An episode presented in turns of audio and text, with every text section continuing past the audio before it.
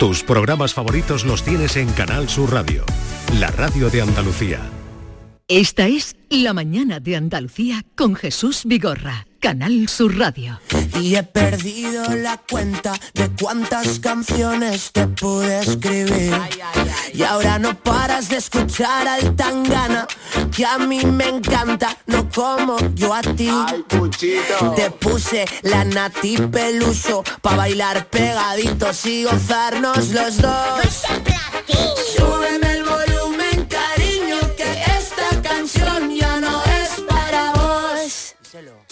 Quiero que me digas vida, todo lo que es mentira y ser yo quien pasa de ti mi amor. Que no me llames. Como les hemos anunciado, vamos a dedicar un tiempo a que ustedes puedan preguntar y aclarar las dudas que tengan con respecto a la declaración de la renta, pero eh, nuestra eh, nuestra trayectoria, podríamos decir, nos acompaña y un señor de Córdoba, eh, Juan Pérez, nos pide ayuda porque le han robado, él nos dirá ahora, creo que dos furgonetas. Juan, buenos días. Hola, buenos días Jesús. A ver, ¿qué le ha pasado a usted? Cuéntenos. Pues nada, que este fin de semana nos hemos encontrado una ingrata sorpresa y es que nos han robado en nuestras instalaciones y bueno, pues andamos un poco desubicados. Bueno, no, nos pides ayuda, vamos a ver si podemos hacer algo, algo, difundir los datos que tú me des ahora y, y nos cuentas. Venga, eh, descríbenos dónde las han robado, cómo, mm, indicaciones. Pues mira, nuestras naves están en el polígono industrial La Torrecilla, en Córdoba capital, Sí. y, y el robo se produjo dentro de una de las dos naves y lo que nos han robado son dos furgonetas. Eh, una de una Citroën Jambi en color blanco y otra es una Peugeot Esper en color oro. Mm. Eh, bueno, básicamente se han llevado solamente la furgoneta y bueno, para eso tuvieron que forzar la puerta de entrada y entraron y se la llevaron. ¿Tienen algún cartel o algo, alguna letra, algún letrero que se pueda reconocer? Las furgonetas van perfectamente rotuladas, eh, llevan el nombre de la empresa en ambos lados de la, de la, de la furgoneta y ponen Solucón bastante grande y además muy representativa porque lleva nuestro logotipo en grande y vamos, se ven desde, desde bastante lejos. Solucón ¿Y las matrículas? Sí. ¿Qué es lo fundamental? Pues mira, la Citroën Jumpy es la matrícula es 2134HZK 2134HZK. ¿Y la, la Peugeot Expert? Y la Peugeot Expert es 4255 FTX. 4255 FTX. Bien, pues vamos con todo esto, iremos recordándolo, a ver si hay suerte, hemos tenido en otras ocasiones, a ver si en esta hay suerte. Nos tenías que haber llamado antes, hombre, dime.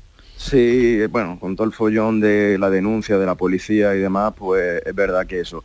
Eh, creemos que la van a utilizar para dar cualquier porte, cualquier... Entonces eso, eh, por eso hemos recurrido a vosotros, porque creo que tienen que estar o en Andalucía o incluso ya afuera. Lo iremos recordando y a ver si tenemos suerte. Juan, eh, por nuestra parte, por lo menos que el público se entere y que nos ayude a que corra la voz. ¿De acuerdo? Muchas gracias de antemano y Te- te veo- muchísimas gracias. Te, te siento muy como muy desanimado. Hombre, la verdad que es un duro golpe para la empresa, porque somos una empresa pequeñita y... Perdona, ¿a qué os dedicáis? Pues nosotros somos una empresa dedicada a pavimento y revestimientos. Trabajamos a nivel nacional y las furgonetas pues son nuestros pies y nuestras Ya, manos. Ya, ya. Entonces, pues bueno, llevamos desde el lunes eh, desubicados y sin poder atender correctamente a nuestros clientes. Vale. A ver si hay suerte, Juan. Seguro que muchos oyentes, son muchos ojos eh, y muchos oídos los que nos ayudarán. ¿Vale? Pues muchísimas gracias. Venga, un abrazo. Mándanos también una foto que lo pondremos en, en nuestras redes sociales. ¿eh? Mándanos una foto Ya, de, la las furgonetas. Yo las mando. Yo las mando. Eh, Muchísimas gracias. Eh, Vamos a recordar, dos furgonetas se han robado en Córdoba, en el polígono de la Torrecilla. Una es una Citroën Jumpy de color blanco, matrícula 21 34 HZK. La otra es eh, una Peugeot Esper de color oro, matrícula 42 55 FTX. Llevan rotulado en ambos lados, dice que en letra grande grande Solucont y a ver si hay suerte. Por favor, tomen nota. En otras ocasiones hemos tenido suerte, a ver si en esta también.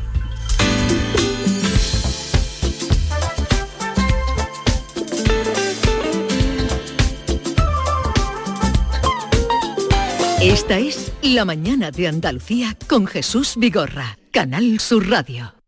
¿Sabes qué es lo que me gusta de la primavera? Pues que hay más luz, más pajaritos, más flores, más risas, más rollito, más hoy se sale, más pero más de todo. La primavera la ilusión altera. Llega el cuponazo Flower Power de la 11. Podrás ganar 6 millones de euros. Y además, si entras en cuponespecial.es, podrás disfrutar de cientos de planes increíbles y picnics gourmet. Cuponazo Flower Power de la 11. Altera tu ilusión. Bases depositadas ante notario. A todos los que jugáis a la 11, bien jugado. Juega responsablemente y solo si eres mayor de edad. En The Implant nos esforzamos en ofrecer en todo momento los mejores servicios a nuestros pacientes. Por ello contamos con los tratamientos más avanzados en odontología y estética facial. Pero sabemos que no basta con ofrecer servicios clínicos de primer nivel y por eso cambiamos, para seguir siendo como siempre, pero que nos veas como nunca. Descúbrelo en nuestra web www.theimplant.com. Villanueva del Ariscal con sus jóvenes. Los días 14 y 15 de abril te esperamos en el recinto ferial. Podrás disfrutar de los conciertos gratuitos de Robin Torres y DJ David Cueto el viernes 14 y de Juan Lu Montoya y DJ Manu Piedra el sábado 15. Ven a disfrutar con nosotros. Villanueva del Ariscal, orgullo del Aljarafe.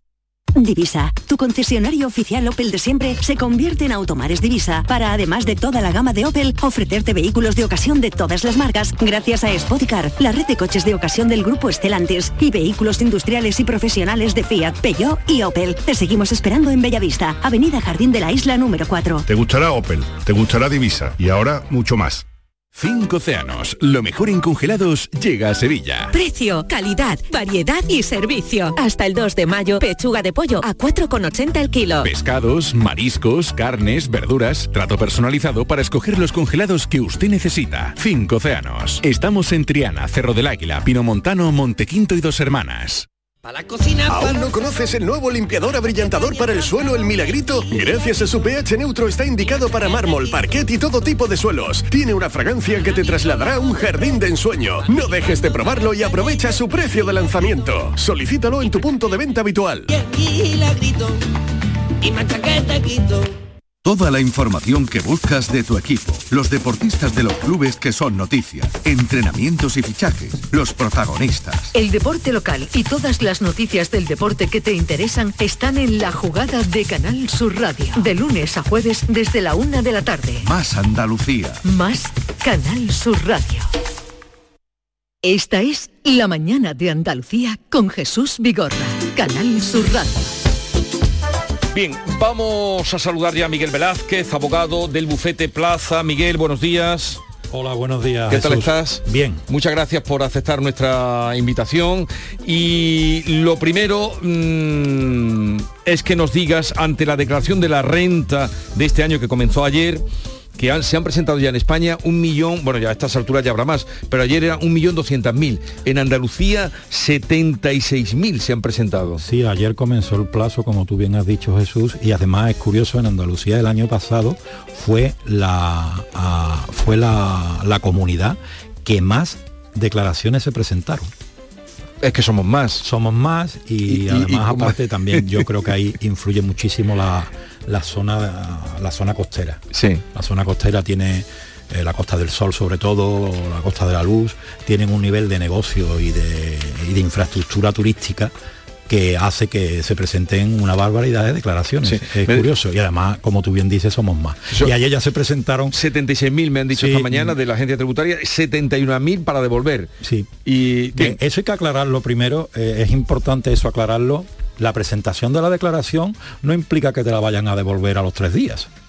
El plazo para la devolución sin intereses llega hasta el 31 de diciembre del año en curso, es decir, hasta el 31 de diciembre de 2023. Pero Miguel, tenemos la, la, sensación de que cuanto antes la presentemos, antes nos lo devuelven, ¿es verdad? En cierto, modo, en cierto modo es verdad, eh, mientras antes la presente, pues antes inician el trámite. Pero que no, no hay una regla ni matemática ni legal que diga que te tienen que devolver a los tres días. El plazo llega hasta el 31 de diciembre. A partir de ese momento, sí es cierto que se van generando intereses de demora que la, agencia tributaria calcula y te paga cuando te hace efectiva la devolución. Pero mm, lógicamente es un comportamiento humano intentar agilizar los plazos y presentar. Y ayer ya Eh, yo ayer por mi experiencia ya hice algunas de devolución y todo el mundo iba con ese, con ese tip de que te devolvieran antes evidentemente salieron algunas a pagar y César no la presente. Una cosa, Miguel, algunos conceptos, luego iremos pasando consultas que ustedes quieren hacer, bueno, hay muchísimas, pero es lo propio, cuando viene Miguel, ya sabemos lo bien que lo explica.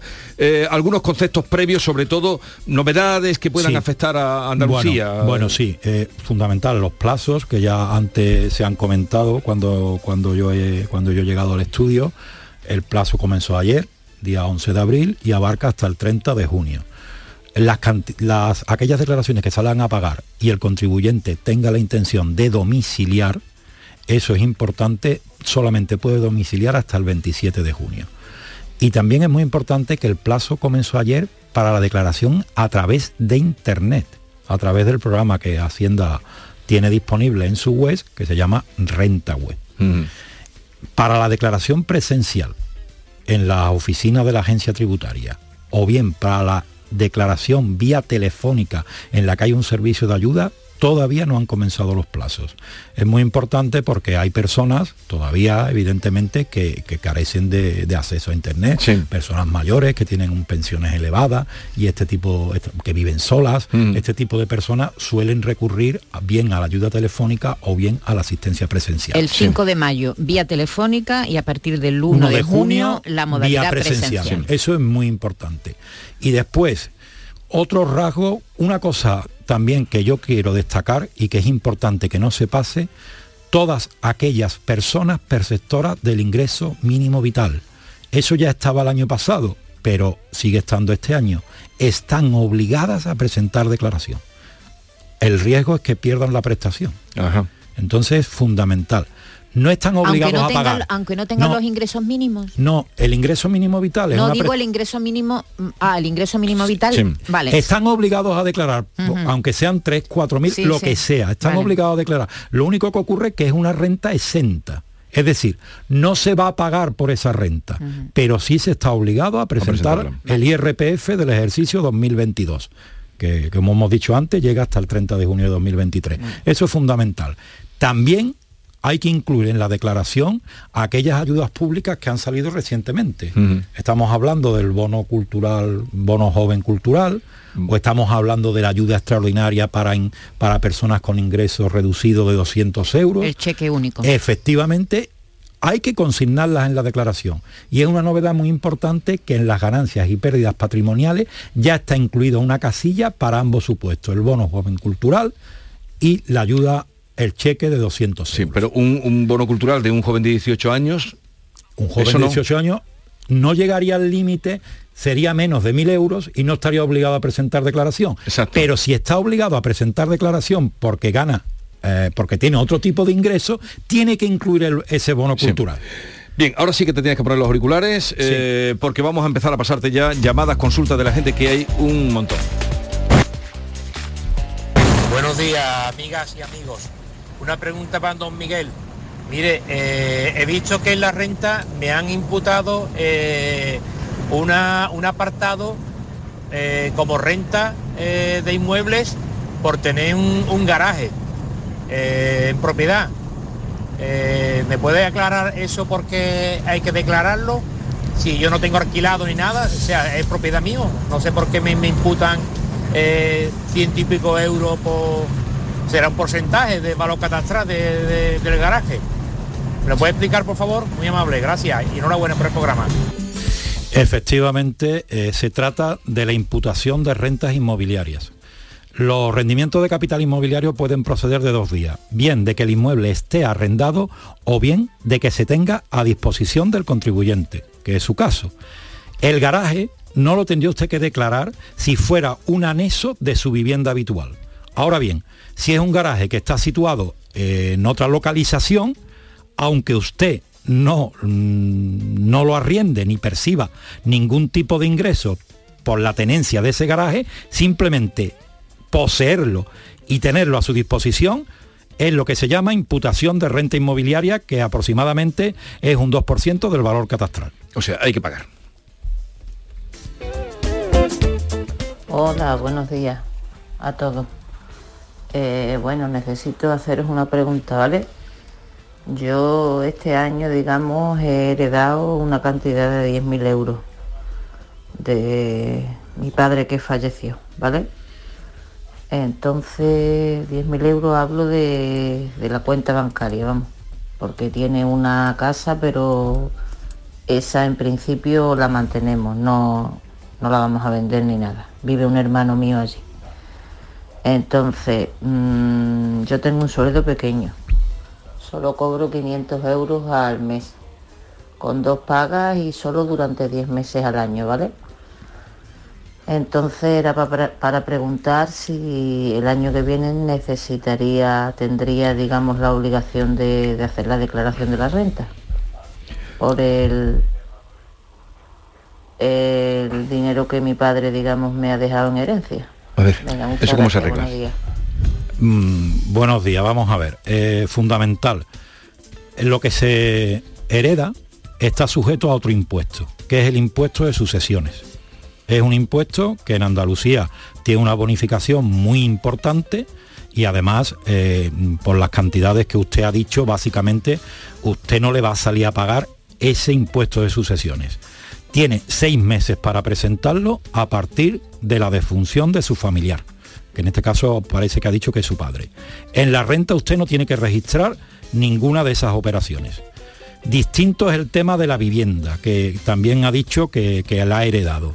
Esta vivienda, como también habrá que tenerla en cuenta en el momento que pasa a estar a su nombre, a nombre suyo y de sus hermanos, sí tendrá la imputación que el, que el comunicante anterior ha referido y tributará como rendimiento de capital inmobiliario, pero será una cantidad muy pequeña. Usted en principio mm, no le va a afectar, en la declaración de la renta no le va a afectar la herencia de su padre. Vale. Buenos días, una consulta. Yo estoy casada, me casé el 1 de julio en régimen de separación de bienes.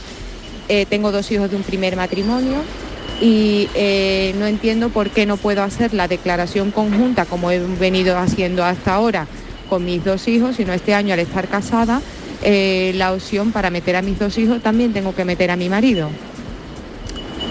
Sí, efectivamente, vamos a ver, la situación familiar tiene repercusión la que hay a 31 de diciembre de la finalización del periodo, del periodo contributivo. Es decir, estamos en el año 2022. Si usted estaba casada a 31 de diciembre de 2022, puede hacer la declaración bien individual o bien conjunta.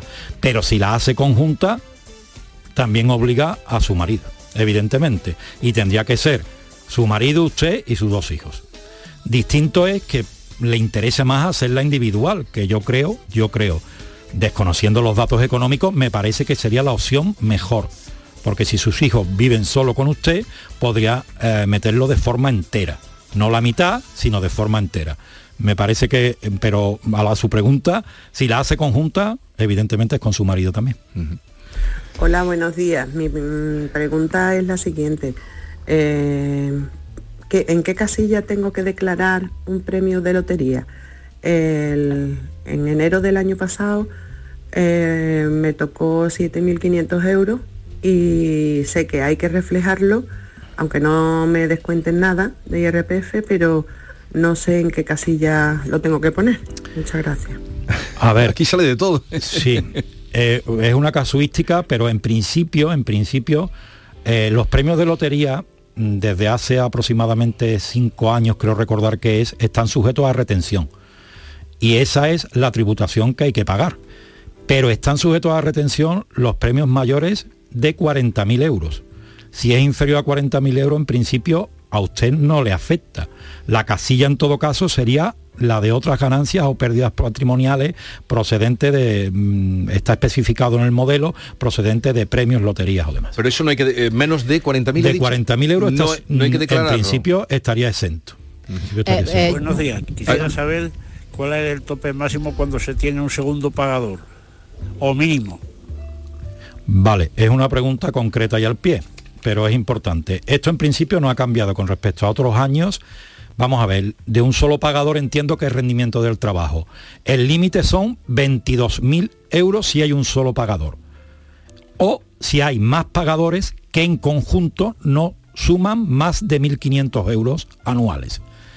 Si esos segundos y restantes pagadores. Suman más de 1.500 euros, el límite baja a 14.000 euros. A ver, eh, si hay más de un pagador... Si hay más de un pagador y, los, y ese segundo y posteriores pagadores suman más de 1.500 euros, el límite se baja de 22 a, 14.000. ¿Y por Ejemplo, Pero es... Es, una de las cosas que... Eh, pero si uno tiene que buscar pagadores para buscarse la vida, eh, no, le beneficia. Escúchame, en los foros de, de profesionales, abogados, asesores fiscales, es una cosa que se suele comentar.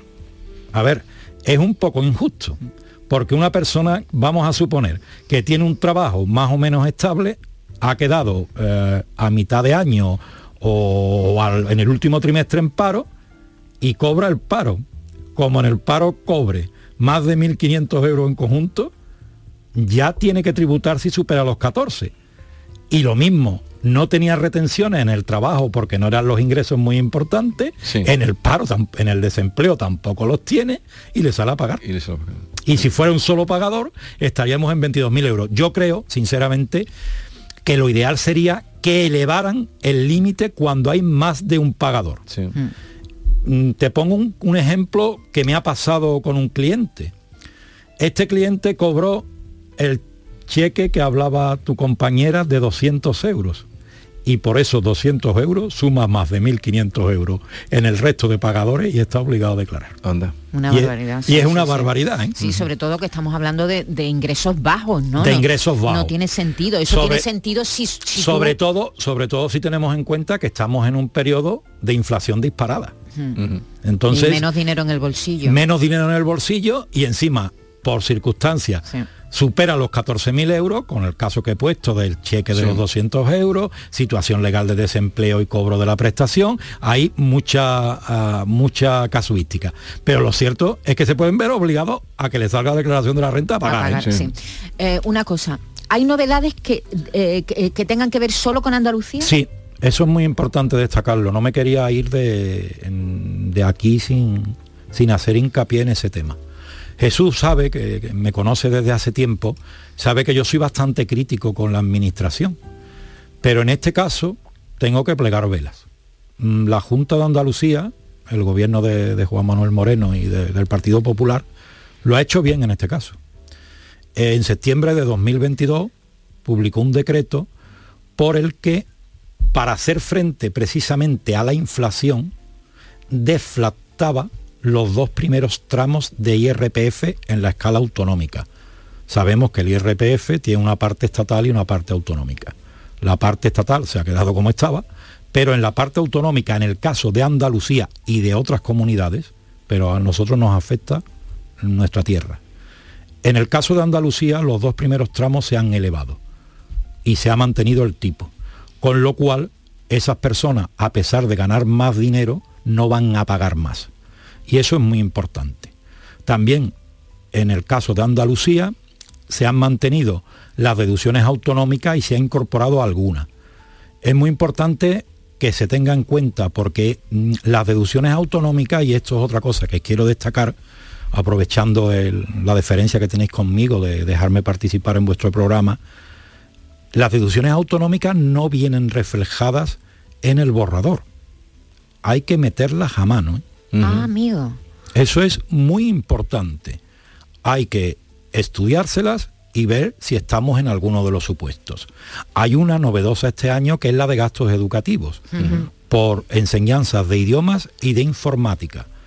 Enseñanzas de idiomas prácticamente, eh, pues todos los que tenemos hijos le tenemos que ayudar en ese, en ese aspecto con el inglés o con el idioma que, que sea, ¿no? Y, los y también clases de informática son muy usuales hoy día. Pues eso también es una novedad muy importante. Y yo haría especial énfasis en que las deducciones autonómicas se lean con mucha atención, porque no vienen reflejadas ni el programa las incorpora. ¿Hay algún cambio con respecto a las familias numerosas en Andalucía? Sí, sí, en las familias numerosas también han aumentado las también han aumentado las... Y es muy importante, antes que se me olvide, te comento de la familia numerosa, pero antes también el mínimo, el mínimo personal familiar ha aumentado en Andalucía. Ha aumentado incluso en un 4,5% en todo su mínimo por descendiente, mínimo personal familiar, también. Por tanto, mm, yo creo que en este caso eh, el gobierno andaluz ha hecho los deberes. Y es justo reconocerlo, lo mismo que otras veces se han llevado palos y Jesús es, testigo. Y en la familia numerosa, igual. Las familias numerosas, sí es importante hacer hincapié que aquí hay un límite de ingresos. ¿eh? Hay un límite de ingresos que creo recordar, te hablo de memoria, que era 25.000 euros en, declaración individual y 30.000 en declaración conjunta. Pero mm, fundamental que se preste mucha atención a estas deducciones porque pueden minorar la cantidad a pagar, que es de lo que se trata. Al y que no vienen en el borrador. Que no, en el borrador no, vienen. Seguimos. Hola, buenos días a todos, desde Isla Cristina. Eh, yo realicé en junio una amortización de hipoteca de 2.000 euros. Yo firmé mi hipoteca en 2016. Quisiera saber si cuando vaya a hacer la declaración de la renta me, me desgraba algo. Venga, gracias.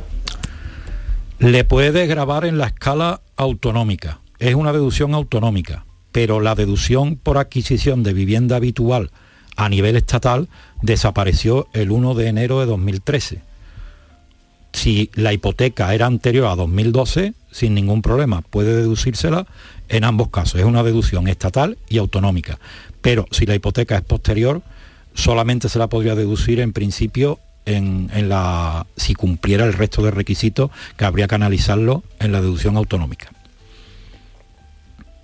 Buenos días, Pepe de Sevilla. Mm, tengo dos niñas adolescentes y una de ellas está trabajando, tiene 20 años y le han hecho un contrato de dos horas para trabajar en los catering y demás.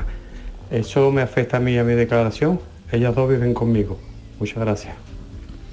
Vamos a ver, le afecta evidentemente. Eh, sus hijas están incluidas, eh, como viven con usted, como bien ha dicho, están las puede incluir perfectamente en el mínimo por descendientes, las tiene que enumerar y también podría en un momento dado, si fuera alguna menor de edad, hacer la declaración conjunta con usted.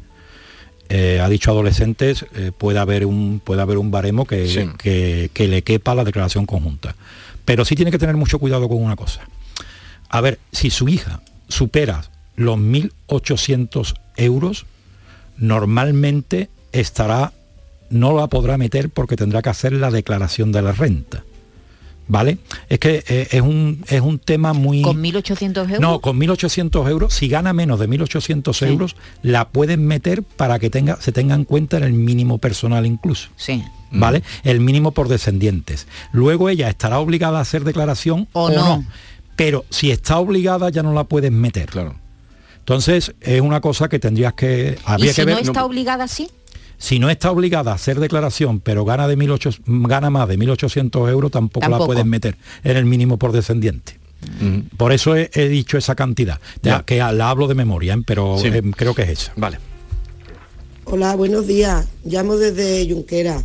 Eh, ayer saqué el borrador y me he extrañado muchísimo porque me sale a pagar 266 euros cuando yo lo que he tenido ha, sido cobrar la pensión de viudedad, la cantidad de 675, más un trabajo a tiempo parcial que he tenido de dos horas que cobraba al mes 325 euros.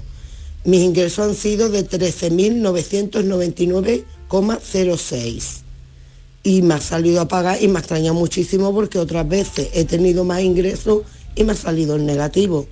Buenos días, gracias. Eh, señora, lo que estábamos comentando antes, si está por debajo de los 14 no está obligado a presentarla, por mucho que le salga a pagar. No la presenta y aquí paga teniendo, y teniendo, gloria. Teniendo 13.999,16 que ha dicho, con eso no tiene que presentar. No tiene que pagar. Si eso es lo que ella... No tiene que pagar porque está debajo de los 14.000 euros. Ya. Por pocos céntimos, ¿eh? Por poco. Pero no tiene usted que presentarla. no tiene por qué presentarla. Sí, sí le quería hacer la aclaración. Eh, estamos en un programa de radio. No sé si usted tiene más ingresos, y eh, eso tiene usted que mirarlo. Pero si es solamente la pensión y el trabajo que tiene a tiempo parcial y no, y no supera los 14.000 euros, no está obligada a presentar declaración. Vale. Hola, buenos días. He escuchado lo de la deducción de lo que es la enseñanza de idioma. Entonces yo tengo a mi hija en una academia de inglés que debería de pedir un papel a la academia para mm, que eso me lo de, vamos, para presentarlo o cómo va. Es que no. ¿Cómo va? En principio. solamente he escuchado lo de la deducción por enseñanza de idiomas que de la renta, pero no me entera muy bien. Si lo puede explicar, por favor, se lo agradecería. Buenos días. Hay, de este hay muchísimo. Cuando usted ha soltado, Miguel, lo de la claro. han empezado a llamar. Ten, en cuenta, aclare la situación. Ten en cuenta eso es una cosa. Que es un gasto que tienen es una es una deducción y entonces la, el piloto el piloto automático se enciende. Pero no vale los Yo viajes de estudio, ¿no?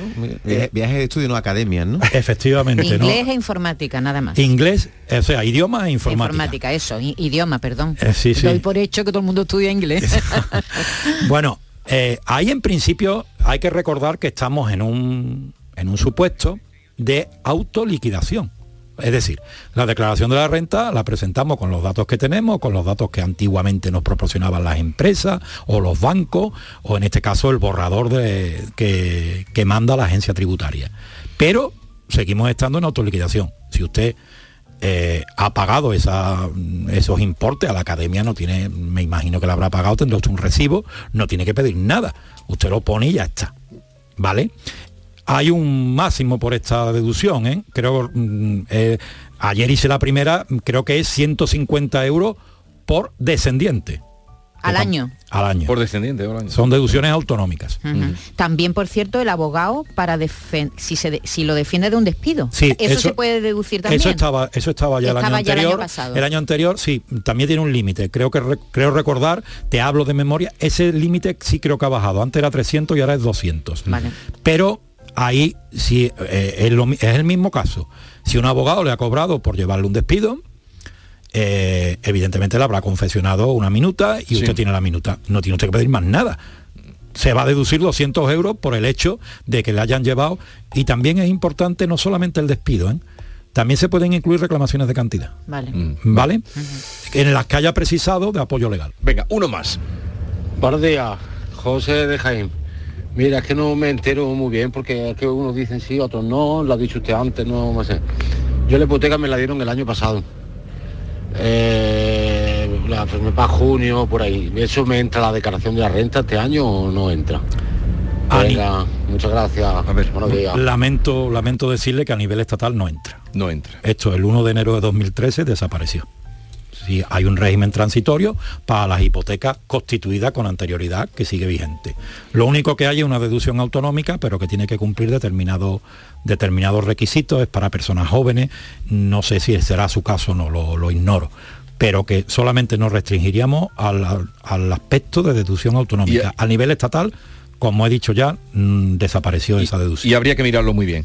Eh, Miguel, tenemos que dejarlo aquí y sobre todo pedir disculpas a los oyentes muchísimo. No sabe las llamadas que hay ahí, tendremos que repetir otro día, que usted saque un hueco. Bueno, cuando queráis, sabes que para mí es un placer y sobre todo... Sí, pero le quitamos tiempo de, su trabajo. Sobre todo volver a veros después de, después de tanto Hace tiempo que no nos veíamos. Eh, Miguel Velázquez, abogado del bufete Plaza. Eh, quedaremos emplazados para otro día. Muchísimas gracias. Hoy es el primer día, segundo día. Hoy estamos en el segundo día. Y, nada, ¿cuántas declaraciones hace desde su despacho? Bueno, pues entre aproximadamente los hay compañeros que nos ayudan también, pero estaremos en torno a las 300. Pues también es eh, una época de mucho trabajo. La que es una época de mucho trabajo. vale. Eh, gracias por la visita y hasta la próxima. Pues muchas gracias a ti y a tus oyentes. Esta es La Mañana de Andalucía con Jesús Vigorra, Canal Sur Radio. Canal Sur Radio. Estrés, reuniones, planificaciones. Respira. Si eres autónomo, en Caja Rural del Sur te ofrecemos la tranquilidad que necesitas. Cuéntanos tu caso y nos encargaremos de todo. Te esperamos en nuestras oficinas. Caja Rural del Sur. Formamos parte de ti. Hay que ver cómo pasa el tiempo, ¿eh? La cuesta de enero, carnaval en febrero, Semana Santa, los atajos, la operación bikini en mayo, las cervecitas en verano. Aquí no sé muy bien qué pasa. ¡Bum! ¡Susto de Halloween! ¡Y feliz Navidad! ¡Y ya está! Si eres de ir rápido, eres de O2. Con velocidad 5G y la mayor red de fibra. Fibra 500 megas y móvil 50 gigas con 5G por 38 euros. Infórmate en odosonline.es o en el 1551. Centro de Implantología Oral de Sevilla. Campaña de ayuda al decentado total. Estudio radiográfico. Colocación de dos implantes y elaboración de la prótesis, solo 1.500 euros. Nuestra web, ciosevilla.com o llame al teléfono 954 22 22 60.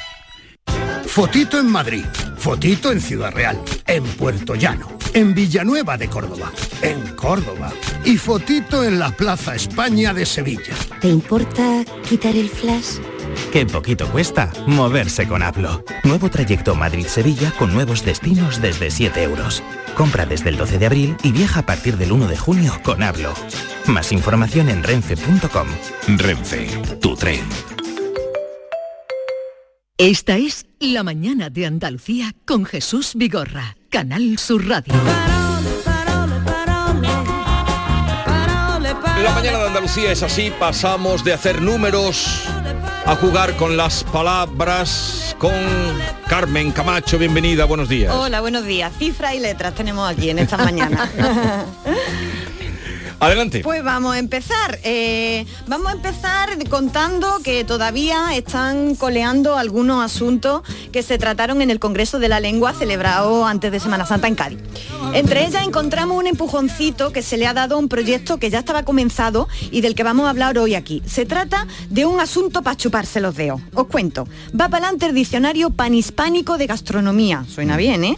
Es decir, un diccionario que recoge no o no solo la riqueza culinaria, sino la riqueza del lenguaje culinario, que es distinto, procedente de la tradición prehispánica colonial de América, eh, a la que hay que sumarle también la colonial y la propia de este lado del charco. En eso consiste este diccionario de gastronomía panhispánica. Compare Manuel con la Kika, su prima hermana.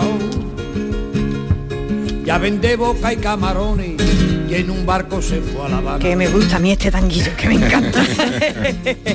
y es que yo creo que la primera palabra que yo aprendí a pronunciar fue papa.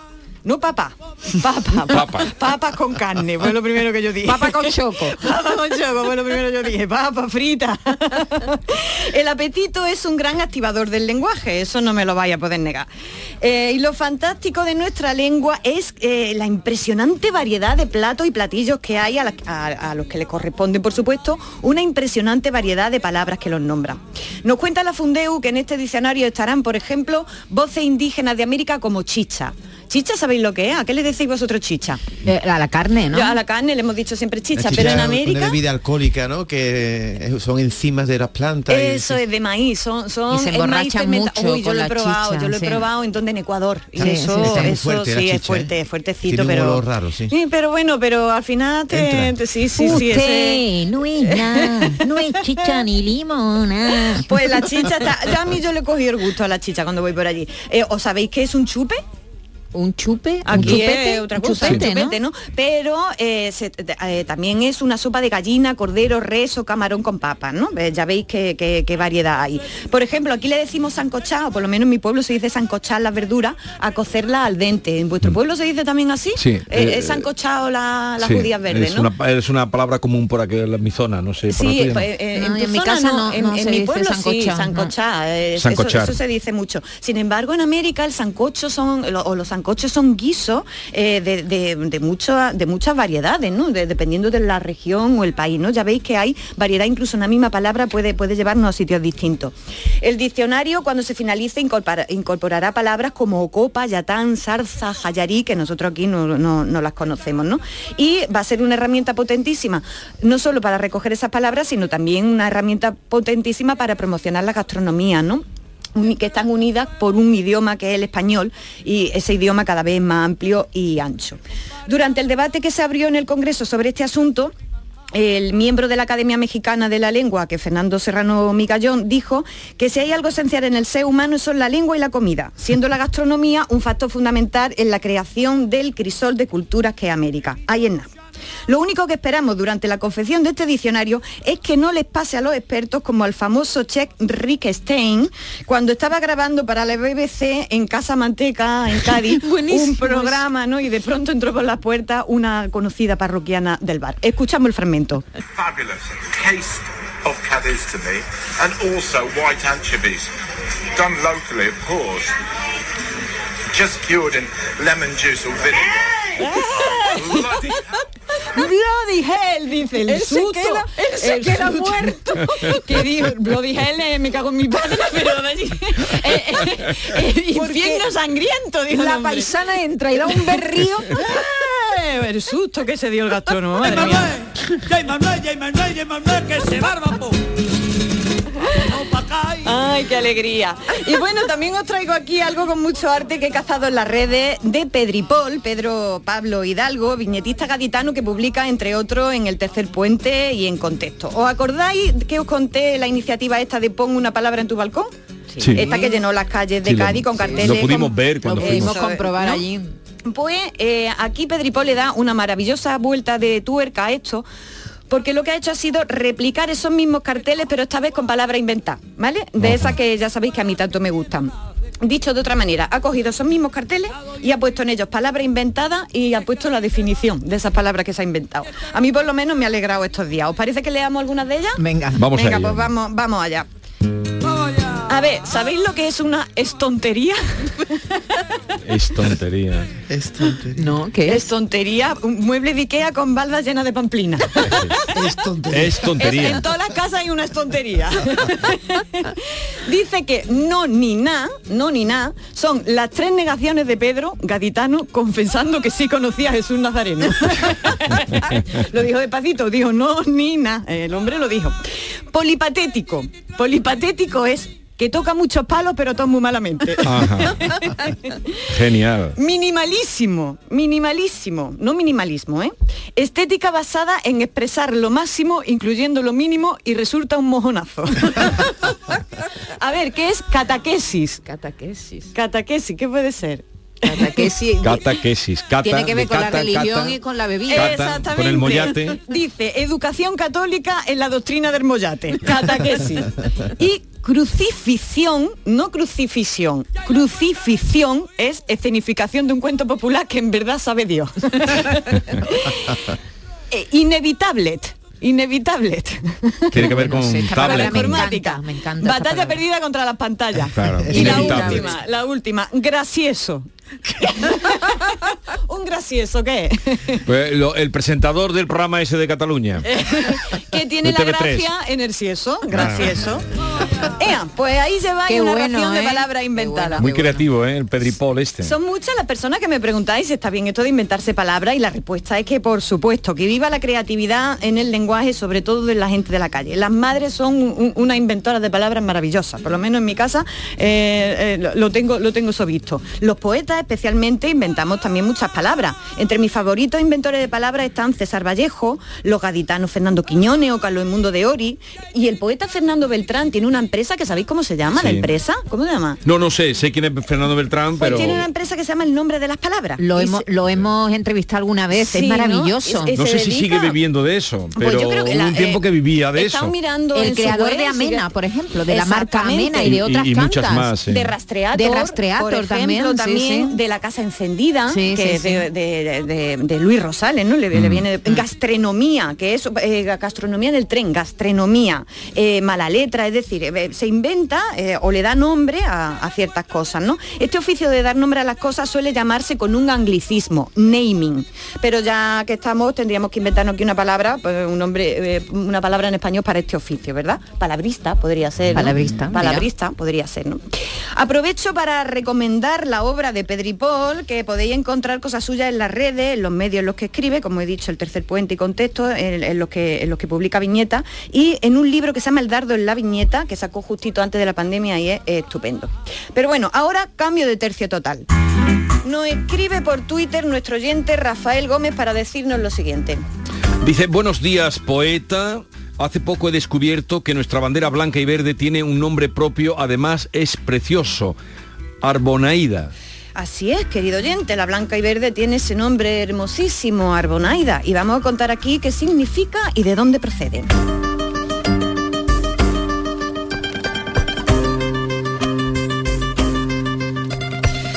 Lo mismo que las banderas catalana y vasca tienen sus nombres propios, la señera, la icurriña, nuestra bandera también tiene nombre, arbonaida. Se trata de una palabra que procede del árabe andalusí albulaida, eh, que es diminutivo de balaz que significa mi tierra, mi país.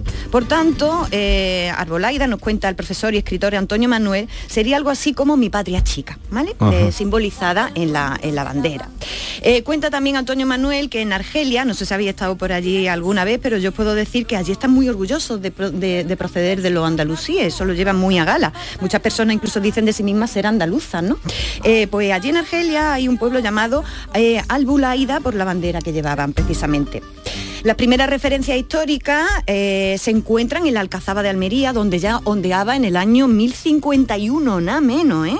por lo que es considerada una de las banderas más antiguas de Europa. Fíjate. A partir de ahí aparecen en varias batallas y sucesos históricos hasta llegar al siglo XX, cuando Blas Infante cuenta que las mujeres de Casares, en Málaga, en una manifestación, portaban una bandera con dos franjas horizontales, la blanca y la verde, que ya venían ambos colores cargados de ese fuerte poder simbólico.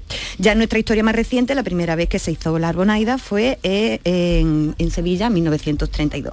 Así que ya saben, cuando se refieran a la bandera de Andalucía pueden decir este bello nombre, eh, que están pronunciando además una palabra andaluza, bellísima, eh, como otras tantas nuestras y cargadas de significado. Gracias, querido oyente Rafael, por hacernos esta interesantísima consulta. Se entraña mía, las entrañas mía, y como me duelen el alma las cosas de Andalucía se entraña mía.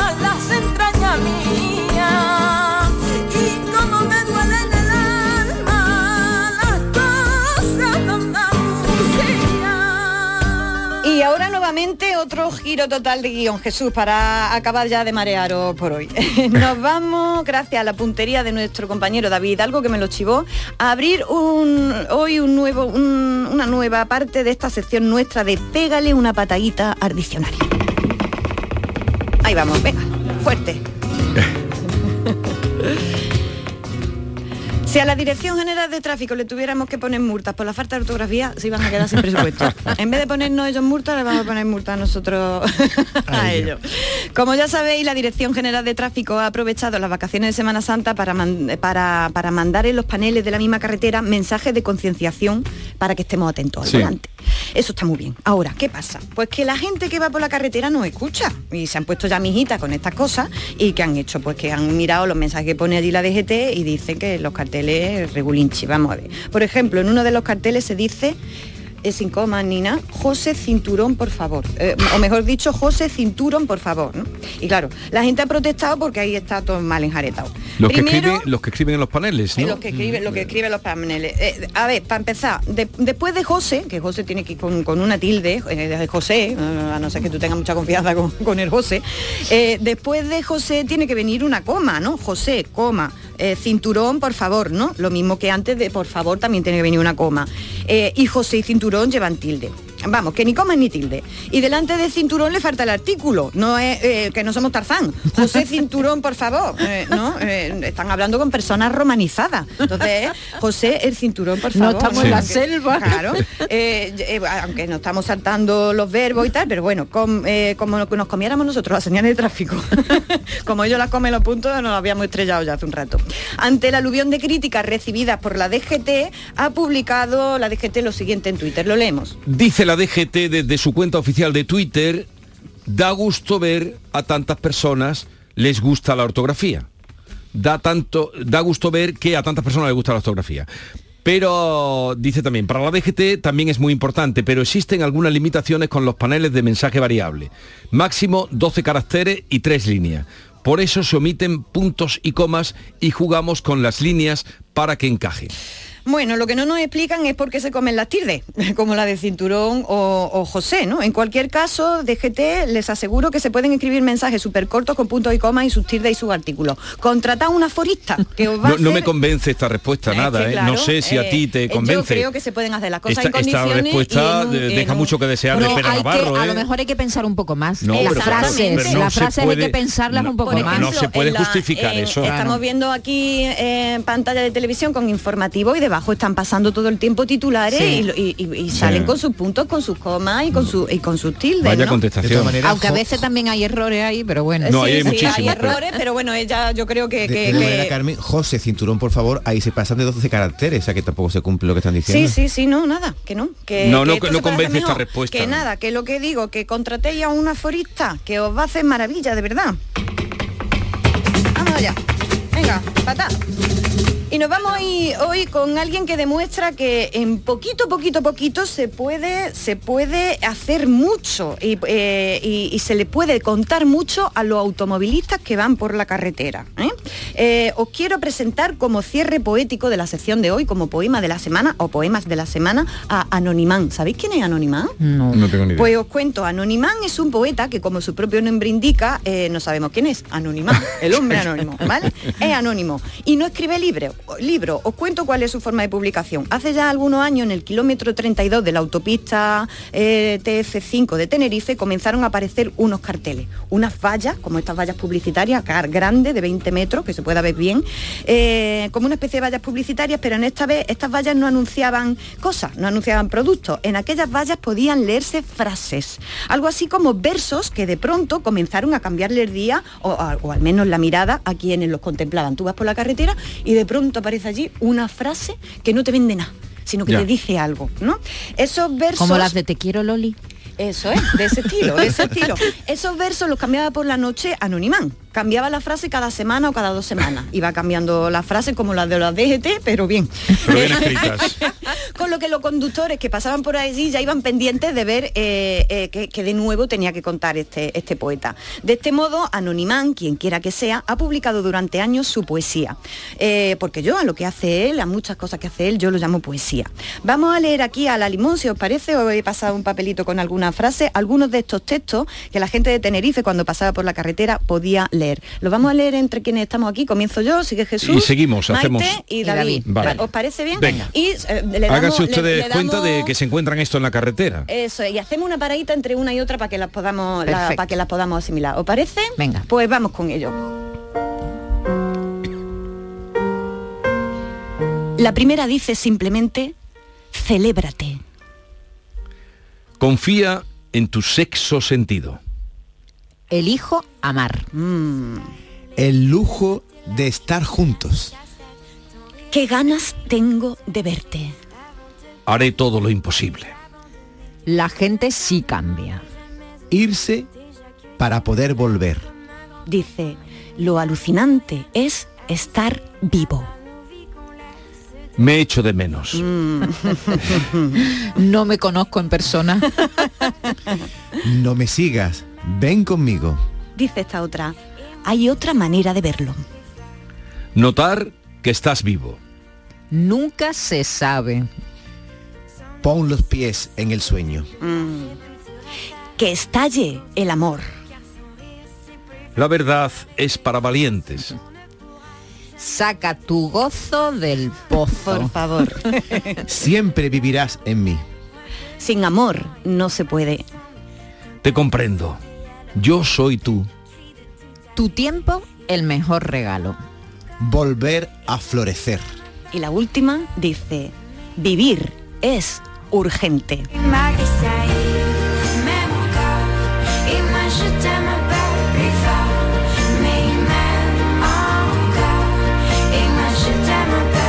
Esto puede leer la gente por la es carretera fantástico, ¿eh? Eh, eh, Es fantástico. No sé si lo sigue haciendo, tengo que preguntarlo, pero durante años lo ha estado haciendo y, gente que hay un documental de hecho sobre, sobre esto y la gente dice que, que, paraba la velocidad todo el mundo para, ver esa frase y que les cambiaba totalmente el día. Para eso sirve la poesía, para eso sirven las palabras.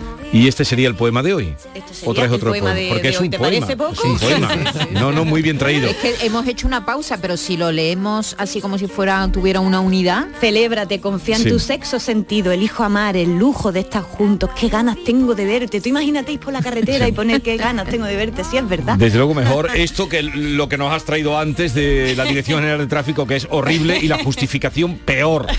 Eh, una cosa, eh, ya que estamos en ambiente literario, bueno, recuerdo que arroba hay Carmela A, con 5 As, es donde pueden conectar con ella, mandarle pelo zapatazos. por favor, que me eh, encanta. Eso como has dicho, una pisotones, una patadita, diccionario, todo lo que quieran.